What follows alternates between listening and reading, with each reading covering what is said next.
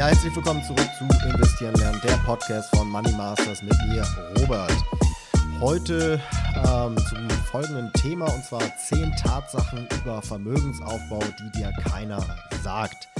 Ja, los geht's auch schon mit der ersten Tatsache, nämlich höhere Rendite heißt nicht gleich höheres Risiko. Ja, viele Leute denken, man kann nur eine hohe Rendite erzielen, wenn man auch ein hohes Risiko eingeht, aber das ist nicht so. Äh, es gibt Möglichkeiten, die Rendite zu steigern und gleichzeitig das Risiko zu reduzieren. Und wenn man einfach mal logisch drüber nachdenkt, wenn ich jetzt ein hohes Risiko habe und dadurch dann vielleicht auch einen hohen Verlust einfahre, ist das natürlich auch schlecht für die Rendite. Also dementsprechend sollte man schon ein System haben, das beide Seiten abdeckt, sowohl die Rendite steigert wie das Risiko reduziert. Zweitens, ähm, es ist möglich, den Markt zu schlagen. Es gibt ja diese Effizienzmarkthypothese, dass alle Informationen bereits eingepreist sind und dementsprechend es gar nicht möglich ist, den Markt zu schlagen. Der Markt ist effizient. Ähm, ja, er ist auch weitestgehend effizient, aber halt nicht äh, perfekt.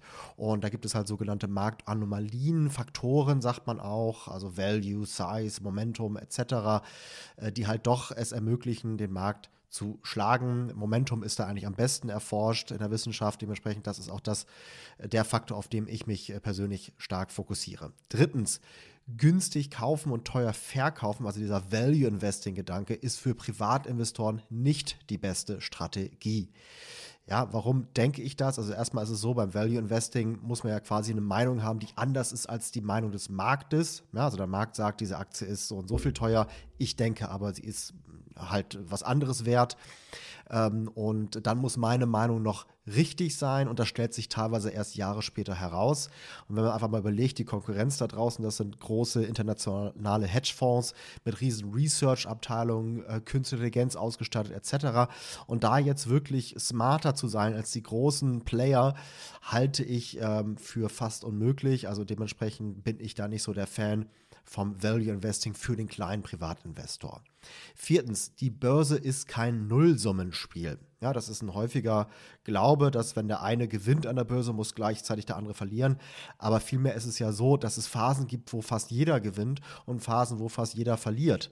Ja, also der Markt äh, verändert sich einfach, da gibt es gewisse Phasen, äh, Phasen der, der Gier, Phasen der Angst, die lösen sich ab und dass man da einfach ein System hat, was sich auch automatisch anpasst an das jeweilige Marktumfeld, das halte ich für wichtig. Fünftens, Immobilien sind keine gute Anlageklasse für kleine Privatinvestoren. Ja, ähm, klar, wenn ich jetzt ein riesengroßer Investor bin, dann habe ich dann auch gewisse Synergien. Ich habe vielleicht ein Mietshaus äh, ähm, mit mehreren Mietswohnungen drin etc., kann da dann auch meine Bemühungen drüber streuen, habe Synergieeffekte. Beim kleinen Investor, der, der kann das halt nicht und vor allem hat er auch dieses Klumpenrisiko. Er steckt sehr viel äh, Kapital, wenn nicht sogar alles, nimmt vielleicht sogar Schulden auf und steckt das halt in ein Objekt.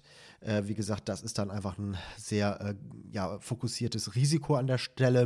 Und wenn man einfach mal die Studien sich anschaut, da ist es halt so, dass man sieht, dass quasi weltweit und auch über alle Zeiträume hinweg ja, Aktien die bessere Anlageklasse ist, was die Rendite angeht. Natürlich gibt es mal regionale Phänomene oder auch zeitlich begrenzte Phänomene, wo Immobilien vielleicht besser performen oder auch einzelne Objekte natürlich. Aber ähm, wenn wir einfach mal von den Durchschnittswerten ausgehen, und das ist ja das, wo man als Privatinvestor von ausgehen muss, da sind einfach Immobilien die schlechtere Wahl. Sechstens, Gold ist kein gutes Investment. Also erstmal ist es eigentlich gar kein Investment, denn Gold ja, es ist nicht produktiv, also es ähm, produziert keinen Mehrwert und dementsprechend wird da auch kein Vermögen mit aufgebaut. Ähm, es ist höchstens ein, ein Mittel, um Vermögen zu speichern. Ja, wenn man sich das anschaut, also sag mal, zur Römerzeit war Gold im Grunde genauso viel wert wie heute. Natürlich hat man heute vielleicht davon ein Auto gekauft und damals eine Kutsche, aber ihr wisst, was ich meine. Und dementsprechend, ähm, ja, es gibt natürlich mal irgendwie Schwankungen im, im, im Preis, im Kurs, aber ähm, ein wirkliches Investment, mit dem man Vermögen aufbauen kann, ist es nicht. Siebtens, passives Investieren in ein breit diversifiziertes Weltportfolio ist nicht die beste Strategie. Warum glaube ich das? Also erstens ist es so, dass man da natürlich schon auch große Risiken hat, denn natürlich gibt es auch, wenn man sich zum Beispiel den MSCI World, einen weltweiten Aktienindex anschaut, da auch relativ große Drawdowns, maximale Verlustrisiken. Ähm, und es gibt einfach andere Möglichkeiten, eine bessere Rendite zu erwirtschaften mit niedrigerem Risiko, ohne dass man jetzt großartig viel mehr Zeitaufwand hat. Also dementsprechend halte ich passives Investieren in ein diversifiziertes Wertportfolio nicht für die beste Idee. Viele nehmen dann sogar noch Anleihen hinzu, um das Risiko noch weiter zu streuen oder für verschiedene Anlageklassen. Das äh, reduziert natürlich dann die Rendite. Also insofern ähm, halte ich das nicht für die beste Strategie. Achtens, investieren ist nicht immer besser als sparen. Warum? Ja, stellen wir uns einfach mal vor, Zahlenbeispiel, ich habe jetzt vielleicht 1000 Euro, lege das einfach mal irgendwie mit 10% Jahresrendite an, dann habe ich 100% hinzugewonnen in einem Jahr. Wahrscheinlich kann ich diese 100 Euro auf andere Art und Weise schneller verdienen. Deswegen, also besonders wenn man erstmal wenig Kapital hat, sollte man wirklich sich darauf fokussieren, möglichst schnell sag mal so auf eine Summe von vielleicht 10.000 Euro zu kommen. Ja, also wirklich sparen, verdienen ähm, und dann halt, wenn man dann, äh, sagen wir 10.000 Euro oder sowas zusammen hat, da wirklich sich ein gutes System suchen, das dann implementieren und langfristig durchziehen, um halt ähm, erfolgreich Vermögen aufzubauen. Neuntens, einfache Investmentstrategien funktionieren am besten. Ja, also viele glauben, wenn ich das möglichst komplex mache, ja, mit riesen Excel-Spreadsheets und ähm, möglichst viel Energie und Zeit reinstecke, dann habe ich am Ende auch das beste Ergebnis. Aber tatsächlich ist es eher andersherum. Ja, je komplizierter etwas ist, desto mehr Fehler mache ich auch. Und vor allem ist es, wie gesagt, nicht möglich, wirklich jetzt gegen diese großen, smarten Player da draußen anzukommen. Ähm, also am besten, besonders als kleiner Privatinvestor, fährt man eine einfache Strategie, die dann aber auch erfolgreich ist. Zehntens, ein gut ausgebildeter und staatlich zertifizierter Finanzberater ist nicht der beste Ratgeber. Ja, also viele glauben, hm, man geht einfach zu denen, die offiziell Ahnung haben, lässt sich da beraten bei der Bank, bei, beim Versicherungsvertreter. Aber wenn man sich einfach mal umhört, meistens ist es so, nochmal zehn Jahre später schauen die Leute drauf und merken, hm, das, was mir wieder angedreht wurde, das hat eigentlich überhaupt gar nichts gebracht. Ähm, ja, das war höchstens gut für die Provision des Finanzberaters, der eigentlich eher ein Verkäufer ist und aber nicht für einen selber.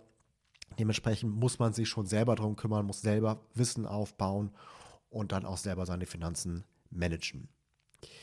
Ja, das waren die zehn Tatsachen. Wenn das die erste Folge von diesem Podcast Investieren lernen ist, die du hörst, dann ähm, geh doch einfach mal zurück an den Anfang dieses Podcasts, also zu Folge 0 quasi, und hör den Podcast chronologisch der Reihenfolge nach durch. Das hat den besten Lerneffekt, hilft dir zu erkennen, was für dich vielleicht funktionieren könnte, wie du auch selber äh, sicher und erfolgreich Vermögen aufbauen kannst. Dann treffen wir uns quasi wieder hier bei dieser Folge. Möge das Momentum mit dir sein. Bis denn. Ciao, ciao.